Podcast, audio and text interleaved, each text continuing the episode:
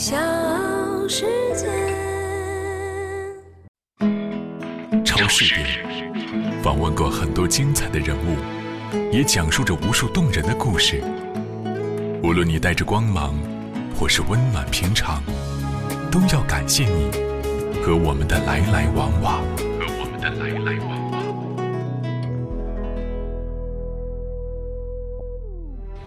二零二一即将过去，盘点今年最难忘的声音，有建党百年的隆隆礼炮，有奥运赛场的助威呐喊，有疫情反复时依然坚定的加油，有战略对话中不卑不亢的铿锵。你们没有资格在中国的面前这些声音，让时光有了温度和情感。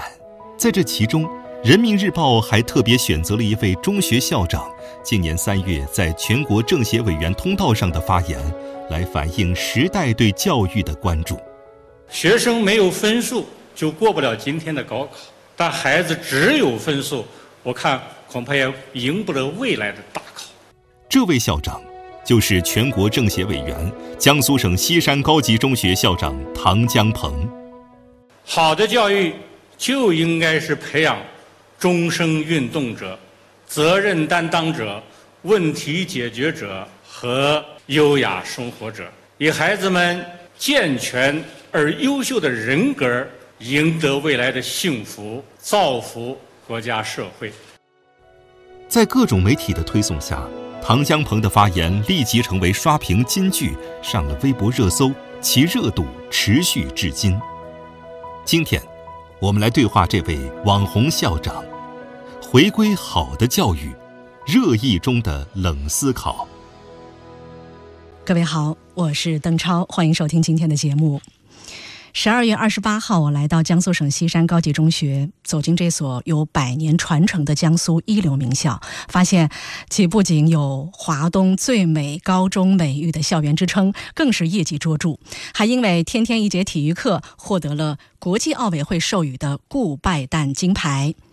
现任校长唐江鹏。语文特级教师，第十三届全国政协委员，国家基础教育课程教材专家委员会委员，教育部中学校长培训中心兼职教授，江苏省教育家培养工程导师。在这所学校的校史博物馆里，唐校长接受了我的采访。唐校长，您在今年全国政协委员通道上关于好的教育培养四者的讲话呢，引发了无数的共鸣，刷屏了网络。您想过会有这么大的反应吗？我就根本不知道这个事儿，我不知道网上还有这么热闹的事儿。就是我这样一个普通的这样的一种呃履行工作职责的一个行为，呃，会产生这么大的这个反响，呃，这些都不是我所追求的事儿。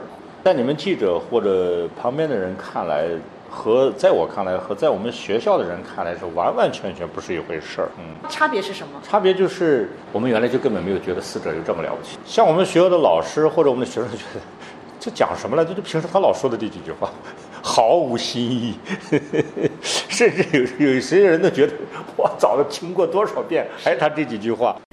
你们觉得都快听腻的这几句话，其实我们公众却特别的买账受用。唐校长有没有想过哈？这几句您刚刚说是履行工作职责的话，为什么就会火爆全网呢？这个后来我是想的这些事啊，其实就是说，每个人对美好的教育都是有想象的。哎，他都有那种好的教育是应该是什么样的那样的一种想象。他面对我们目前的一些个学校所呈现出来的那种教育现实的时候，既不想接受、不想认可，又不得不认可、不得不接受，就是和他理想中的样子呢，还是有冲突的。比方说，哪个家长看到我们孩子学的这么累，呃，他就心甘情愿的觉得，哎呀，这这这上学本该如此的。他会有觉得，哎，这我们过去好像也不是这样啊，是吧？也就是说，他其实心里有标准、有想象、有理解的，只不过我们现在呢，没有一种美好的或者具体的这个画面呢，把它呈现出来。是。所以这个公众期待，呃，是一个方面啊。这也深层的让我想到一个问题，就是我们今天的这种教育表达，必须要有引领力，必须要有凝聚力。我们不能总站在我们自己的话语体系里边来使用我们自以为非常精准的那些概念，而那些专业的化学体系呢，和一般的老百姓他所认知的那个程度啊，有距离，而且有隔膜，甚至还是有一些个冲突的。是比方说，我就反复的讲，那个素质教育的提法本身是很好的，但是被说的多了之后，人们就误以为就是哦，讲素质教育其实就是不关注分数，应试教育其实就是提高成绩的教育。这个提高成绩的教育为什么老说它不好呢？难道你们不要成绩吗？所以呢，我们需要教育人能够尝试用大家能接受的一种观点、话语来阐释你的教育主张，来形成你的良好的教育表达。所以这次这点呢，对我还是很有启发的。其实我在平时和家长在交流的时候，我也是回避使用那些已经被人们贴上了无数个可能被误解标签的那些那些那些词儿，我宁肯用。我们的教育是分儿的教育还是人的教育？嗯，我都不用用这个素质教育和应试教育这种、这种、这种词儿。我知道我们的主张是素质，但是我们不去谈这种话。我就说我们培养终身运动者。家长说是让我们孩子身体好，我要反对他干嘛呢？我们要培养责任担当者，要培养一个让家长暖心的孩子，回家了还要做家务的孩子。家长想着这个这是关注我们孩子幸福，我们反对这个概念。而培养问题解决。这也很好，我们追求。最后呢，还有优雅的生活，有品味感、优雅度，这哪个家长会反对？让我们孩子有一个参与合合唱啊，能够用自己的声音来表达崇高、表达和谐，他不会反对这些。呃，所以呃，总书记提出啊，在委员通道要通民心、道民意。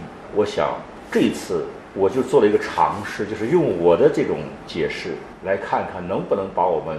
大家认定的这种教育主张，以通民心、道民意的这种方法，把它表达出来，为我们发展好的教育、建设高质量的教育体系，营造更好的社会生态、舆论环境。那么，第三个呢，就是我们确确实实的要关注学生的这种他的感受和他的这种认知。如果能够有一个非常非常呃清晰的形象呈现在他面前，他可以作为镜鉴。你比方说南开中学，他没有给孩子们提我们要有君子人格这样的要求，他就提的是在进门去给你竖一面镜子，上面给你写的就是发必离，面必净，肩必平，扭必结，就通过这样的一种让你看得见的这种容止啊，来形成你自己的这种内在的修养。所以我们现在这个第四个者的提出，也就是让。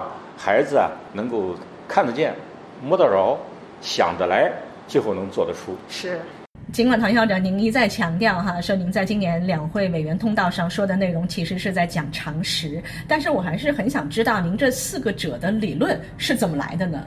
我是一九九三年来到这个学校的，我是没有受过完整的大学教育的一个人，在我的知识体系里面尤其欠缺啊教育学。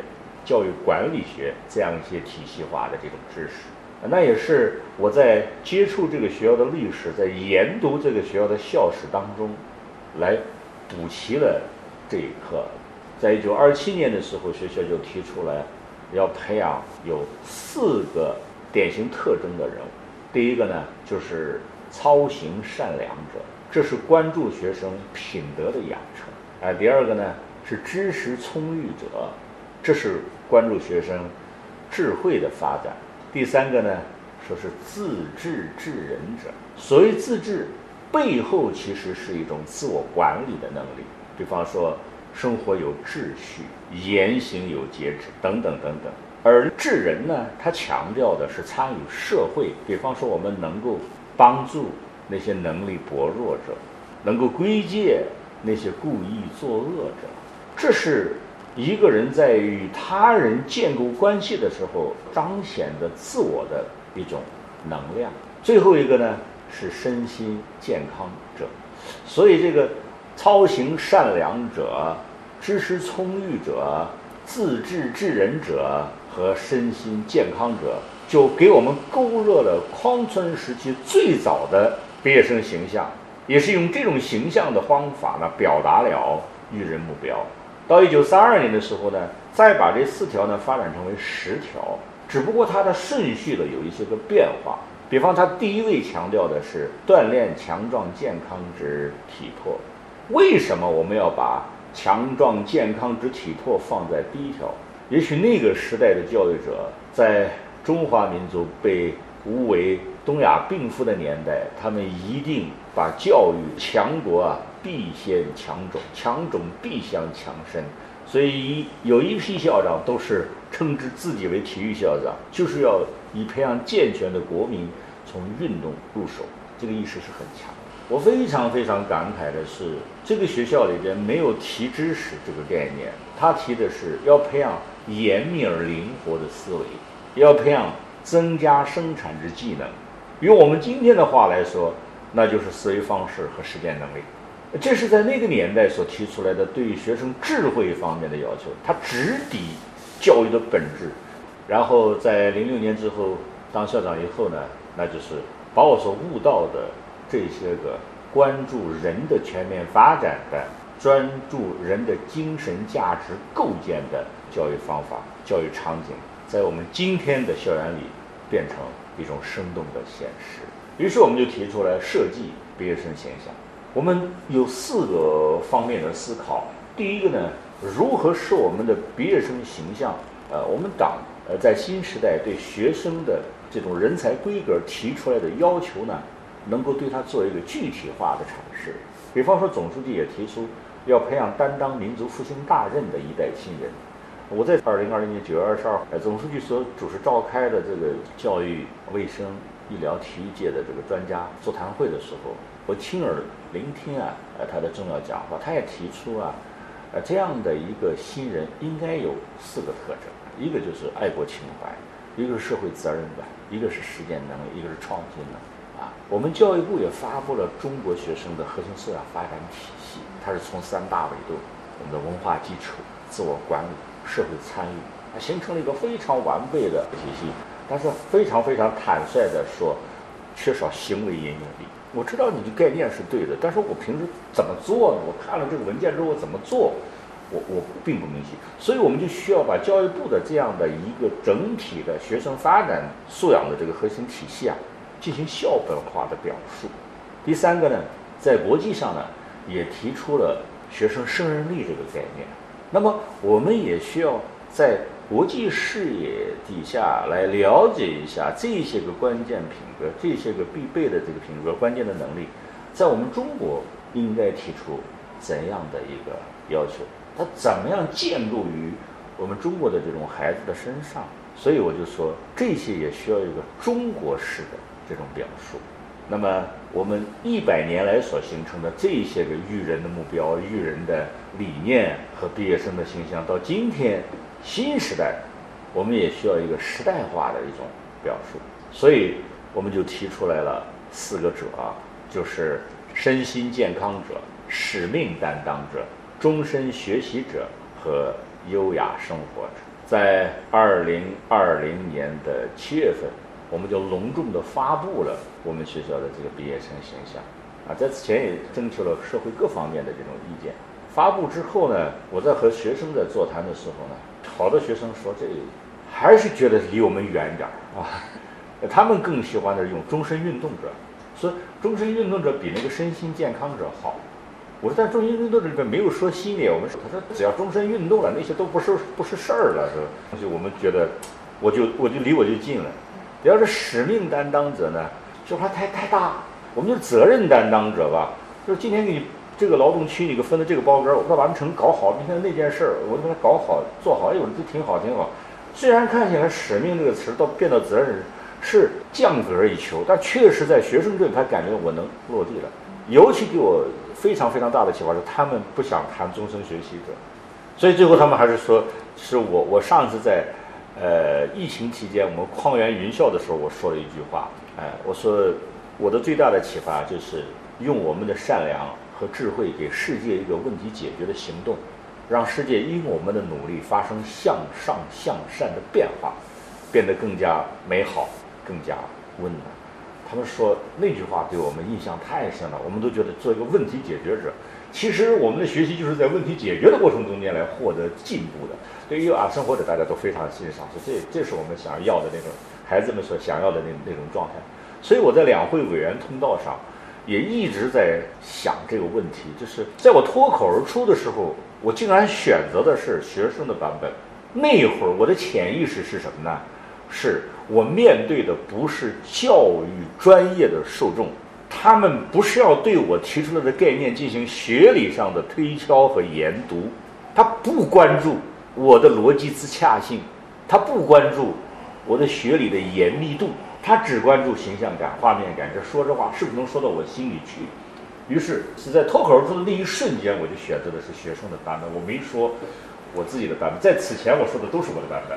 呃，昨天全国政协来的同志告诉我说，说你不要再关注你现在是几十个亿了流量。我说其实多少亿不是重要的一件事儿，重要的事情呢是这句话广泛的凝聚了社会共识，把党的教育方针，呃，把总书记的关于培养担当民族复兴大任的时代新人的要求说到了老百姓的心坎里边去，成为了一种对培养什么样人。这一问题凝聚了最广泛的这种社会共识，也展示了好的教育的一种美好的前景，所以才引发了网上这样大的一种关注。教育就是把一个自然人变成社会人的过程，在此过程中间，首先得以发展的应该是生命的教育，其次得到发展的是道德的教育，第三才是增进智慧的发展，最后。人格健全的人一定要有愉悦的精神态度啊！我们一定要培养什么样的人呢？将来能够担当起三种角色：家庭角色、职业角色和社会角色的人。在省西中没有学生会组织，取而代之的是模拟城市。一般学校里的学生会主席在西山中学就是模拟城市的市长。毕业于西山中学的孙宁杰同学就是第七届模拟城市的市长，他现在是我们南京大学社会科学专业的大一学生。我们就聊起唐江鹏校长的四者理论。孙宁杰是既自信又感慨。孙市长好，谢谢，好有成就感啊！尽管已经卸任了哈，对，但是大家还是 比较习惯于这么叫我，喊我市长。您联系到我们学校的那个杨梅老师，杨梅老师在跟我说这件事的时候，市长有没有空？他到现在还称呼你市长是吗？比较亲切。唐江鹏校长说到的，好的教育应该是培养终身运动者、责任担当者、问题解决者和优雅生活者。是我们作为西山高中毕业生的一个形象，是这样吗？是。哦，你觉得你可以做这样的一个代表吗？你能够胜任哦这样的一个形象担当吗？我想问一下孙同学。哦，我觉得嗯，应该是可以的。哇，好自信！能不能给我们详细解释一下？终身运动者就是字面意思，他是希望我们终身运动的。那其实像在省西中的话，有一个非常。直观的一件事情就是我们每天一节体育课，每天一节，对，嗯，然后一直到高三，你们高考前吗？对，一直到高考前，高考前一个礼拜就是高考停课的时候，我们就一直上到那个时候。这个在其他的高中好像不太可能啊，确实。你觉得占用了你的学习时间吗？我完全可以把这个时间用来去多看看书，去多做做题吗？你的体会应该是更深刻的。我觉得是必要的，因为我是学校乒乓球队，那我的体育课其实就是在训练，嗯，我的时间就是扎扎实实的，全都是体育课就就用来锻炼。是。那其实我觉得，像尤其是在高三阶段的话，充足的体育运动是一种调剂，因为像在高三，大家也知道学习压力非常的大，那其实你是要去做一个心态的调节的。如果一直泡在这种题海里的话，可能会适得其反，包括其实运动还是一种人际关系的调节。你的同学或许跟你存在一些竞争关系，但是体育运动当中，尤其是一些团队合作的项目，比如说篮球、足球啊，那种并肩作战的感觉又是不一样的感觉。哦，我们的体育课选项非常的丰富，我们有足球、篮球、羽毛球、排球、乒乓球、太极、瑜伽、跆拳道。击剑，天哪！哎呀，原来在你们心中有这么丰富的一些体育的可以选择的一些项目哈。你是比较倾向于打乒乓球？对，乒乓球一直打到现在吗？现在南大还在打，在南大新生杯里拿了大一的第一名，厉害厉害啊！你在高中里有了这个选项的经验以后，你有这种一种种子像埋在了心里，是到以后还会继续去发掘，进行一个训练。还有一点非常特别的是，孙宁姐前面告诉我，你们在参选模拟城市市长的时候，啊、其实没有一位老师参与。对，包括到现在，我们都会在想啊，总归每个老师都会有一些这个倾向的人选吧。那其实，呃，没有老师来进行监票、唱票的工作的话，都是学生们自己总监票。这样的话，就是完全打消了一些同学们一些猜想。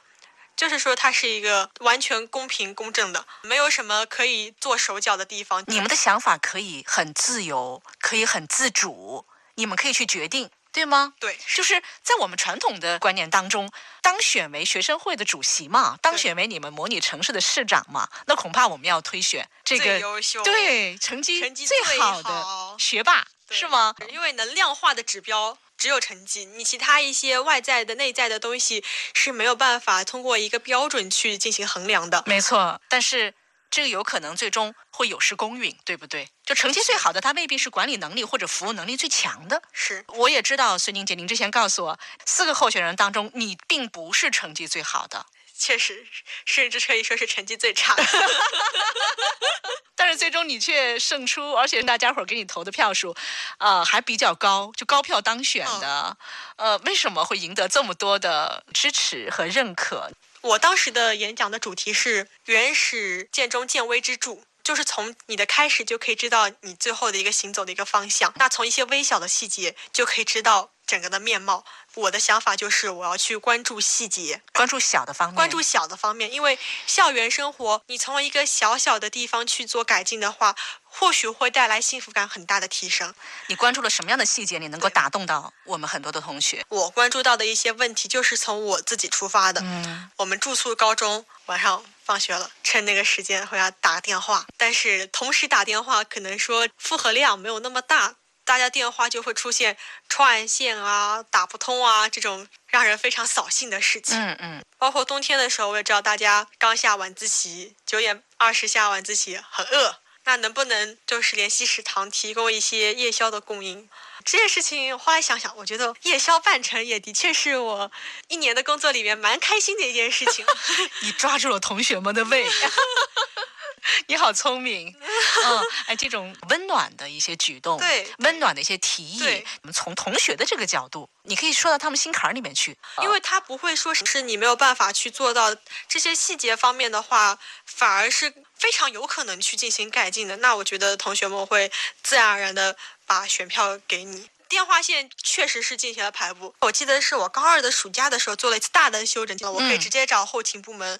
呃你去找后勤部门啊。对，啊，这个你的提案是你去解决，这就是唐江鹏校长所说到的问题解决者，是吗？我们的模拟城市不是说收集，呃，同学们的一些建议或者意见，然后去递交给学校，是我们不光要承担这个收集的工作，还要进行后面的协调。我们去联系，我们去寻求帮助，而不是直接转交给老师，不是这样的。是我们是要去后面去跟进的。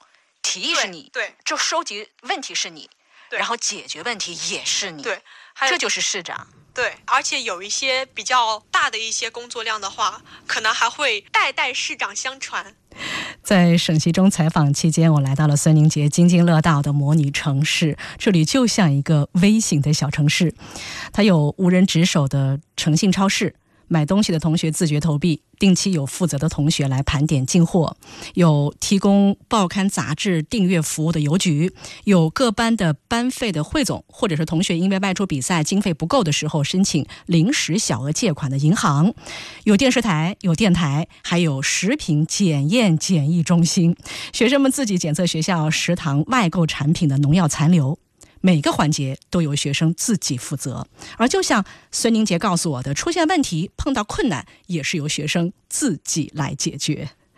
每天上午十点开始的大课间，模拟城市的每一位负责同学各司其职。在模拟城市的电台直播间，我遇到了现任省西中模拟城市的市长高一同学葛章俊。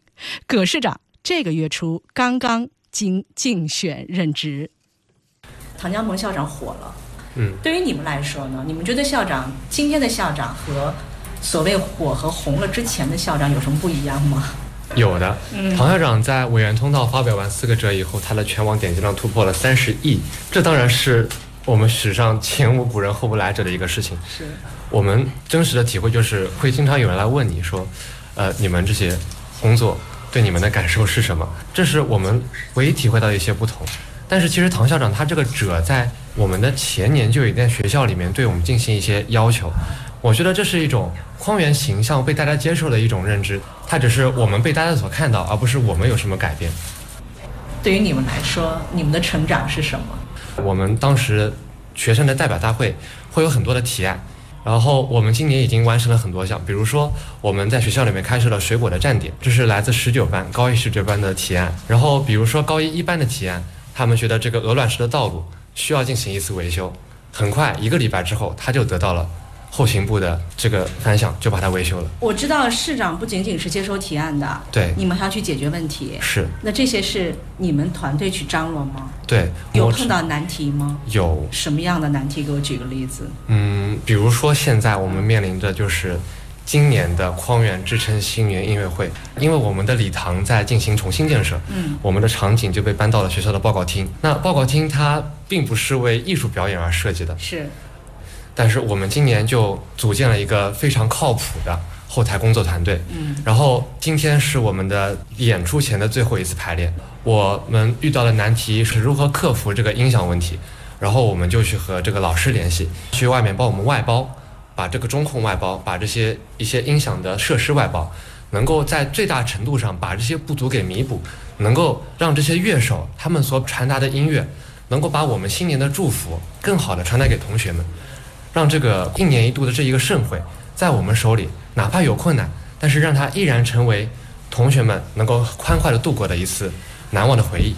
你觉得这四者当中，对于你们来说最难做到的是什么？哪个部分是是你们觉得比较难以实现的？嗯，我觉得问题解决者吧，问题解决者，因为解决问题本身就是是很艰难的一个过程。对，但是有很多优秀的例子，嗯比如说孙静杰学姐，她在今年郑州水灾的时候，就和赖思荣学姐一起筹划了一个募捐，然后把物资连夜打包驰援郑州，她就是问题解决的一个非常生动的阐释。是然后包括一些学长，比如王元哲学长，他获得了今年的无锡市的市长科技创新奖。他就是在生活中去发现问题，去为这个问题找出方案。他研发了这个车门预警系统，然后就申请了国家的专利。就是问题解决者，他对于我们来说是首先我们要能够发现问题，我们要能够细致的去观察生活，然后我们要能够真切的把这些问题能够转化为行动。当我们跨过这两道坎的时候，我们才能够真正的去成为一个问题解决者。很了不起啊！会影响学习吗？因为可能很多时间你们需要去用来运作我们的这个磨城，嗯，包括你是市长，新任的市长，你肯定事无巨细，有很多事情千头万绪，呃，会会有这种担心吗？我其实并不是特别担心自己，嗯因为前九届磨城市长，我们有三位北大的，三位南大的，还有在医科大学本硕博连读的。葛张俊同学说到，学姐孙宁杰筹划向河南水灾募捐的事情，也是孙宁杰自己觉得特别骄傲的事情。来，我们来听一听孙宁杰怎么说这件事儿哈。二零二一年七月底的时候，我们大家都知道河南发生了特大暴雨，这个事情还是比较揪心的。我和刚刚我说的我们模拟城市，我们有几个非常好的工作伙伴一起发起了河南赈灾活动，从我们的想法提出到最后把物资送到灾民手中，整个过程不超过七十二小时。在短短的三天，对，我记得是七月二十二号的晚上，我们找了几个同学，有新媒体的同学来进行一些拟稿，然后我们负责宣传一些文本的撰写，做一些公众号或者 H 五啊，能让大家更加直观的去做一些宣传。还有一些同学要进行对接，不能说我们拍脑袋说想到什么就做什么。那我们有这个想法了，那肯定还要去联系到当地，先联系到了。当地的共青团，然后最终我们是听取了河南共青团的一些呃建议，直接是对接到了长葛市团委。为什么我们会想到直接买到物资？是因为很显然捐钱其实是不够的，在郑州或者说河南当时这样的情景下，你有钱也不一定可以能换到你想要的物资，因为他们倒是最缺的，就应该是能直接去使用的物资。是对，因为要换成物资的话，要联系物流、联系仓库各种操作的环节。为了规避一些法律问题，我们面对的是省西中校内，不是进行一个公开的社会上的一个募捐。我们也决定了要流程公示，像我就负责募捐这一块的。那我为了更加好计算，我当时是。把我的支付的钱包什么全部都清空，就是从零做起。这样的话好拉流水，好拉公示，因为最后明细都要公示嘛。它更透明吗？对，更加透明，所以全都做好了这个记录。那天晚上大概是九点半的时候，我们就开始了我们的募捐。当时我的那天晚上，我的手机就是叮铃咣啷响个不停，就是转账。然后我记得印象很深刻的是，有一个班的同学，他们班班长。我觉得很厉害，他说服了他们班所有同学，因为我们当时高三毕业嘛，有的班班费还没有退回。嗯，他跟他们班同学说好了以后，他们把剩下的班费，大概是一千三百多元，全部都捐过来了。嗯，还有一些同学就是非常的热心的，有捐两千的，就自己零花钱都捐出来的。募集了多少钱？大概？呃，将近十万，应该是将近十万。对。我们在七月二十二日的九点半，一直到七月二十三日的下午两点，嗯，募集到了九万九千八百八百多少多少块四毛三。你们后来买了什么样的物资？我们当时想的最简单的，肯定水。对，矿泉水是饮用水最先需要的。是，那还有什么？就是方便面。嗯，先是肯定要先果腹，还买了一点火腿肠，就是这三样物资。哦，我们一共是两千八百二十箱物资，租了两辆大型卡车，而且我因为怕被转做其他的用途，然后我就联系了。专门的公司去做这个我们的贴条，我们当时起的是同舟共济，与子同袍。舟就是郑州的舟，豫就是河南的豫，这是我们的一个口号。后来其实我们后面装车到非常晚，就很多很好心的人在帮助我们。我们八百箱水当时碰到的状况就是没有人员，八百箱水一箱一箱的往车上搬，一箱一箱往这种大型卡车上搬，是，那是很艰巨的一个任务。那搬运这个事儿，你们是忽略掉了吗？没忽略，嗯，亲力亲为。当时想的是联系好了仓储，总有人搬吧。然后也是低估了八百箱水这个工作量。是是是。那后来这八百箱是四个男生，大概是三个女生，三五个女生，临时又找了两名工人，搬完了三两三百箱的时候，看我们男生的衣服都已经。结盐了，是干了湿湿了，干一停下来一风干，衣服上全是白色的盐，然后赶紧紧急，我们在调拨说，请志愿者同学家长就是速来，你们当场召集，当场召集，当场叫，很多家长同学们大家都风风火火的，最后全都装好了，因为决定晚上是晚上十一点要发车的，不然的话就可能没有办法准时到达当时运州那里约定的时间，然后我们的同学是一个女同学和她的姑妈就一起。就押车去了河南。哇！对，所以你们当之无愧。孙宁姐，你得到了校长特别提名奖，是吗？是。这个提名奖提的太有意义了，良善的问题解决者。嗯，我觉得也是一个榜样的作用吧。是是是。希望我们后面的同学也可以去在在问题发生的时候，真实的去做一些事情。就像我们校长一直说的，嗯，为这个事件拿出解决问题的方案。校长特别提名奖的颁发，对于省西山中学的孩子们来说，那是一件大事情，也是省西山中学每年开学典礼上的传统项目。唐校长曾经把爱心群体奖颁给了一群坚持在周日走进孤寡老人颐养院的孩子们，把最善提问奖。颁发给了一个向来访嘉宾提出高品质问题的学生。今年的开学典礼，孙宁杰作为毕业生又回到母校，从唐江鹏校长手中接过了良善的问题解决者这个校长特别提名奖的荣誉。您会把校长特别提名奖又颁给一个离开学校的一个毕业的学生？为什么，唐校长？呃，我们在发布了毕业生形象之后呢，我们也想寻找一些典型的人、一些典型的事，来向社会传达我们毕业生形象的这样的具体的努力。那么看到河南水灾的这个学生募捐的这个行为之后，尤其是，哎，他们在买的矿泉水上、在方便面的箱子上写好了暖心的标语，啊，特别是一个孩子啊，他自己。把货源组织好，联系好运送的大卡车，并且坐在驾驶室里边去把这些东西送到亲自送往这个河南灾区，发放到灾民手上的时候，哎，我我我那一刻呢，确确实实是有一种感动和成功的喜悦。我说这孩子像样，就是我们想要的那个样。你很欣慰，很欣慰。呃，所以我几次在他们这个捐款的过程中间，我都克制了我去捐款的冲动。为什么要克制？呃，因为我觉得。我如果再加入其中的话呢，给人们呈现的好像这学校有人在组织的。是，我知道他们在募捐，我在旁边看。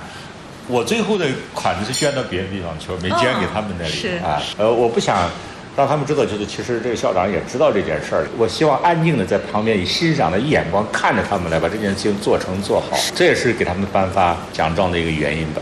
索宁杰说：“作为已经毕业的西中学生，还能够回到母校得到校长提名奖，是他没有想到的。而在他任职模拟城市市长期间，还有一件更意外的事情，我们来听一下。二零一九年的国庆，新中国成立七十周年大会，我们学校是跟运动会一起办的，当时请了教育局的很多的领导到现场来。”当时我们的秩序册都已经分发好，是唐江鹏校长进行国庆七十周年的一个致辞。我记得应该是礼拜四的下午，我们学工处老师找到我说，唐校长说了，他不进行致辞，他点名请你去致辞，由你对去代替校长去致辞。对，唐校长之前有跟你沟通吗？没有，没有，就直接点将就点到你了，是不是？因为可能是因为我之前也有一些大型活动的发言的经历吧，可能唐校长应该是比较信任我的，觉得我有这个能力的。你觉得你可以吗？我当时当然是毫不犹豫接下来了。给到你多长时间？礼拜六上午开始，礼拜四下午、就是四五点钟的时候，我知道了这件事情。当时其实自己心里也非常的慌张。嗯，那最后其实同学们给了我一些借鉴，然后整体的创作我也是进行了很大的修改，其实一直在改，就是一直到了礼拜五的晚上，我才拿到了最终的定稿。你觉得这是唐校长给你的一个考验吗？我完成了考验，也不能说考验吧，只是一次历练。孙宁杰说是一次历练。我也跟唐江鹏校长我问到了这个事情，唐江鹏校长说是对学生不可多得的一种教育的机会。呃，它是一种不可多得的教育机会，就是一个孩子在高中的年代里边，他能够在三千人的这种公众场合下去脱稿演讲，这种经历是对人生的成长。有些人一辈子也没有过一次这样的经历。是，但是您临时点将，把这个机会对对对给到了孙宁杰，对对对，对您不觉得这有点冒险吗？这个没有什么，就是让他在这种具体的情境底下来表达他真实的感受。我觉得他自己的语言组织已经达到了这样的一个基础和能力上他只是缺少机会。是呃，他是肯定有写作能力的，只不过没人给他出高考题而已。您觉得他能接得住是不是？呃，没问题，没问题。还有这个好几次重大的就是国际交流的一个场合，我就让这个我们政府的那些翻译，我说你们就下去吧，我叫叫学生来翻。然后在学生翻的时候呢，学生就表达了非常非常好。然后我就为了这个出于学生的洋相，我就引用几句古诗词，我就说这个我们还是坚守我们学校在建校三十周年的时候所出提出来的一个一首诗里边的我们的教育主张：那切尔多是奋意飞扬，无懈无怠，做民之良。被你下去抓瞎了，那就在那囧在那里，底下哄堂大笑。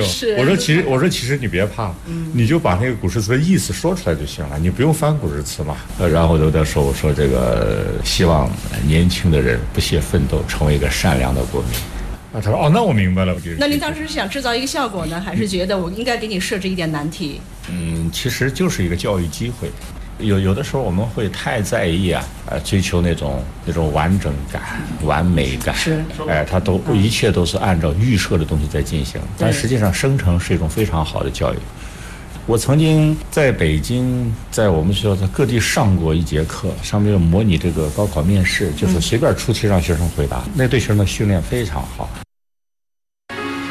关键问题是，我们现在吃的苦，是为了近期的考试，为了阶段的目标，甚至对长远的考试都没有太大价值的那种苦，这种无效的、无谓的这种负担，确实应该尽快的。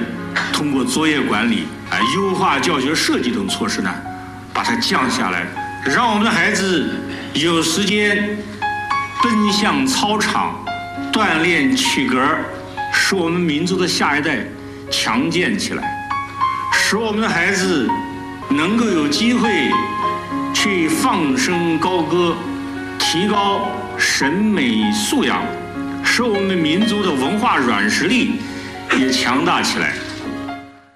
欢迎各位继续收听我们今天的节目哈，我们对话网红校长，江苏西山高级中学校长唐江鹏，回归好的教育热议中的冷思考。我是邓超。二零二一年七月，教育双减政策正式落地，减少校内作业量，减轻学生负担，减少校外培训负担，从严治理校外培训机构。国家层面。透露的风向标非常明确，就是要让教育回归公益属性，让教育主阵地回到学校。那么，作为从教四十多年的一线的教育工作者，唐江鹏校长对双减政策有他自己的认识和思考。唐校长，我想问一个关于教育双减的问题。我知道您在教育一线工作了四十多年，您对于我们的教育双减政策有怎样的一个理解或者说是思考呢？对于双减呢，我可能是这样的一种理解啊。补课之所以有市场，是因为补课对于纸笔考试的选拔来说是有效的。在补课可以对纸笔检测考试有效的这个大的背景没有改变的情况下，我们强令的要求不去补课，那么就不是从根本上解决问题的一个方法。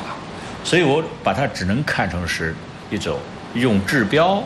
来赢得治本的时间的一个阶段性的举措，所以我有两个基本的观点啊，一个呢是对减负啊或者双减一种阶段性的成效或者成果要抱有积极的评价，因为它确确实实使学生不能承受的那种负担之重，生命不能承受之重，在某种程度上某个方面上缓解下来。对此应该做出一个积极的、肯定的评价，但同时呢，要对双减减负真正的落地落实的长期性、艰巨性，也要有充分的心理准备。嗯，它不可能是手到病除，不可能是迎刃而解，所以双减的深处。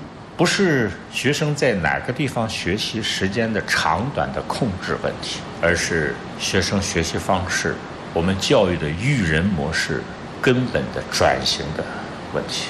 应该说，只有把那些学生无谓的那种苦、无谓的那种累、那种负担都减下来，真正能够让学生的负担和学生的那种苦啊。都能够积淀为一生能带得走的能力，这样我们才能真正的实现双减的这种目的。嗯，今年是教育双减政策落地的第一年。嗯，呃，您觉得不管是教育者还是学生家长，我们应当坚持的是什么？我觉得应该是坚持三条。就第一个，我们一定要从更多的关注知识走向。更多的通过知识来发展学生的智慧。嗯，你比方说一个数学老师，究竟是在课堂上少讲一些题，让学生真正的学深悟透，形成严密的这种逻辑思维的能力，我还是多做一些题，做到对题目熟练，我甚至是通过记忆的方式来熟悉题型，苦是一样的苦的，累可能后者更累，但它常常无效。这是我们要关注的哎一个问题，第二个是无论学校还是无论家长，一定要努力的发现或者培植学生的兴趣特长和爱好，让学生知道我为什么而学，我的学习动机是什么，让学生能够专注的集中于某一个领域把它学深，能够形成今后啊赖于生长的这种人生的特长，人呢。通过高考呢，是靠各科成绩；立足社会呢，是一定要看特长的。能够把这两者结合起来，在高中阶段，特别是能够发现潜质、培养特长，为兴趣而学、为爱好而学，这样他们的这个学习负担和学习感受呢，也就会被现在呢为分数而学习那种感受呢，就很不一样了。第三点呢，还是要有多样化的这种学习方式。有些东西啊，它适合于演算推理，在纸笔上完成；嗯，有些东西它就适合于亲力亲为，哎，在实践中体验。我们只有把这种学习的方式多样化了，我们课程要丰富。他这节课他是去唱歌的，那下一节课他是认真做题的，再下一节课他是进实验室的，呃，再下一节课他是去参加演讲辩论的。再下一节课呢，他又是去体育锻炼的，他的样态很多样，它的负担就不会太重。你现在从早上开始就是做题背书，做题背书，抄笔记、念笔记、背笔记，天天这样，一个成人也不堪其苦，怎么能接受得了的？这也是您在西山高中一直推行和实现的多样化的校本化的课程的设计。对，中国本身就有重口头表达、重书面文化。而轻实践动手的这种传统，君子动口不动手啊。而我们的普通的这种高中课程体系，恰恰的出现了这样一个巨大的一个偏执。确实，啊，我考察了一下，在普通高中必修学科的八十八个学分里边，我们的人文的课程呢，占百分之三十九；科学的课程呢，占百分之二十五；我们的这个技术呢，只占百分之七。所以，我们普通高中的孩子普遍的缺少。动手实践的能力，主要是没有一个工程类的课程，他们缺少这样的一种基本的这种教育。像芬兰的高中，呃，它有许许多多动手实践的课程体系。像德国与法国，它老早就建立起了与高中贯通的卓越工程师的培养体系。我们呢，就是缺少这一块，所以在此背景底下，我才大力的倡导要建立与大学贯通的这种高中工程的课程体系。建立贯通的卓越工程师的培养体系，能够在高中阶段让学生啊在做中学、学中悟、悟中创，在动手实践当中来浓厚其工程的热爱，发展其学习的兴趣，培养工程的思维与习惯，提高工程的能力，能够真正为啊未来成为大国工匠和工程科技领域的领军人才的奠定坚实的基础。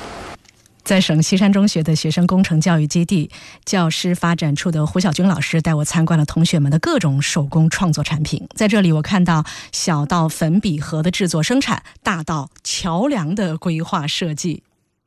我们学校这个乐器坏了以后呢，是由这个学生进行维修的。维修过一段时间以后，学生兴趣很浓嘛。就提出来新的要求，能不能自己来生产二胡？现在就是那个二胡的老师带着学生在这边来制作一个二胡作品啊，就是把这个劳动教育和这个课程结合起来。包括我们这边桌上所看见那些盒子，都是由学生给班级里面生产粉笔盒，就是粉笔盒呢，有学生在这个地方进行设计制作，制作完了以后放到各个班级里面去。有的学生还在上面刻上自己的名字。这是孩子们的选修课程是吗？啊，这是孩子们的必修中的选修，就每个学生必须要在这个楼里面一周待四节课。对，其中呢，这四节课里面他就可以选择不同的房间去进行学习，学习一年要完成一个作品。是。他就是必须完成的一个课程。啊。哎，像这边学生也正在制造桥梁。嗯。嗯。制造桥梁。对，就是我们学校有一个真实的一条河。它呢，在这个河上进行选址、测水文、测宽度、做跨境，跟旁边的景观结合，要这个在同济大学的老师的指导下，完成一个实际的桥梁的一个规划设计。它不一定建出来，是，但是这个规划的过程，学生要把它经经历，哎，就所以这个地地方呢，是我们产生学生创意的地方，也就是唐校长所说的工程教育落地落实的一个地方。我们可能明年的时候。会有更多的这样的一种专业化的场景呈现，就是让更多的学生能够把他今天的学习和将来工程报国结合起来。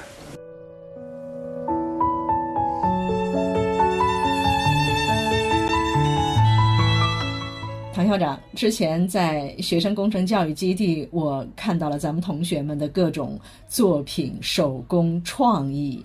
践行四个者，咱们西山中学在课程改革，已经在建立和各大学贯通的工程课程体系。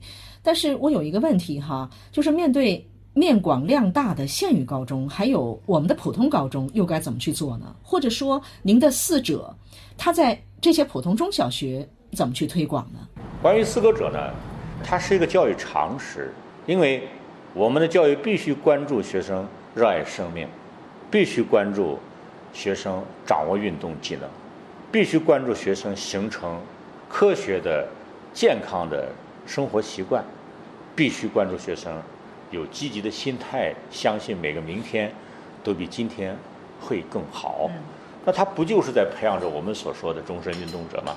那只要有这样的追求，不论什么样的学校，不论他是小学、初中还是高中，不论他是在城市还是在乡村，甚至是在边远的山区，这四个追求他都能够或多或少的程度不同的实现了。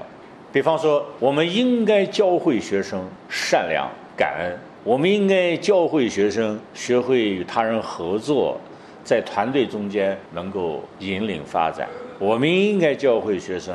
认同本土文化价值，热爱祖国，应该教会学生有理想信念，热心公益，能够为他人服务，这样他们将来就能够承担起家庭的角色、职业的角色、社会的角色的责任，那不就是在培养责任担当者吗？我们应该让学生去读书，让学生善于表达，让学生保持好奇心。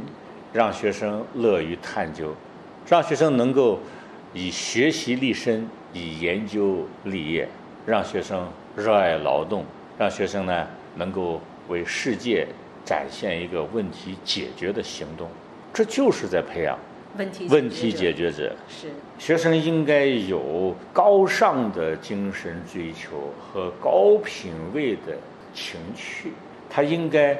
关注生活的细节的审美表达，关注他能否给他人和周边的世界带来美的感受。呃，如果这样说来，他不就是在培养一个优雅生活者吗？所以，处于山区，我可以看日出日落，看夜黄夜红。我以审美的眼光看这个世界的时候，这个世界就会被我的眼光照亮。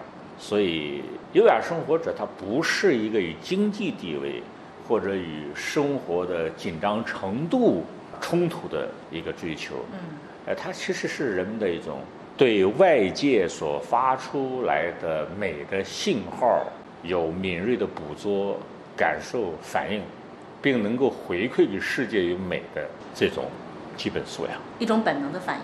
对。这也应该是教育的本质，或者说这也应该是一个教育者的本能。对，所以优雅生活者他关乎的不只是一个人个人的精神品味、审美追求，嗯，他更关乎的是我们这个民族作为一个要走在世界中央的泱泱大国的国民，他们在世界上展示自我形象的时候，能不能体现出那种审美教养、审美品味那样的一种优雅度？这是我们国家的软实力啊。所以我就常常在说，你看，在一个大型的集会的场合里边，撤离看台时候不把一片垃圾留下的群体，是决然的让人赞叹而敬佩的。是的，你敬佩的不是他们的行为，而是他们的品味。我想问唐校长哈，您觉得您所带来的影响或者是推动是什么？如果您自我评价的话，我们看到太多的都是外在的评价，看到的都是太多的是外在的给您的一些标签。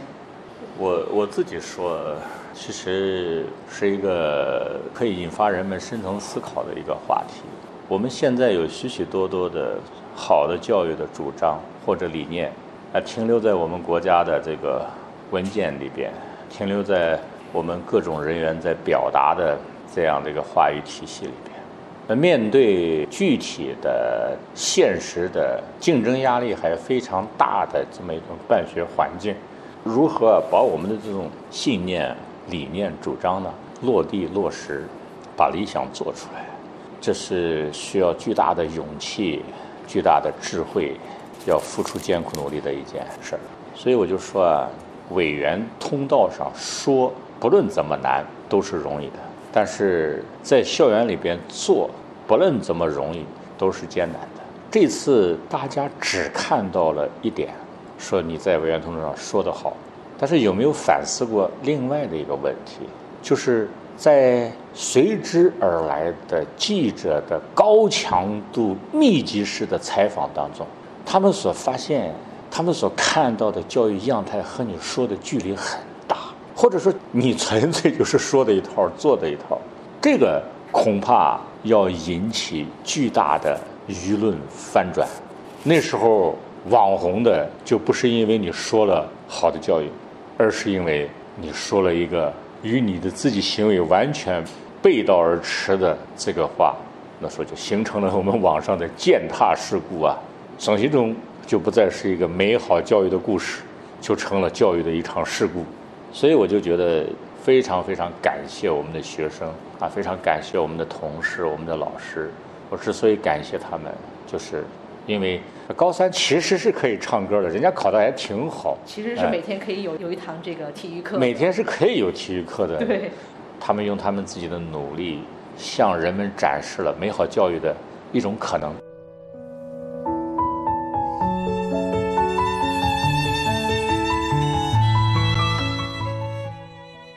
你的努力值得被看见。你的努力值得被看见。超市点，试图去了解和认识万千行业中的耕耘者、奉献者、劳动者。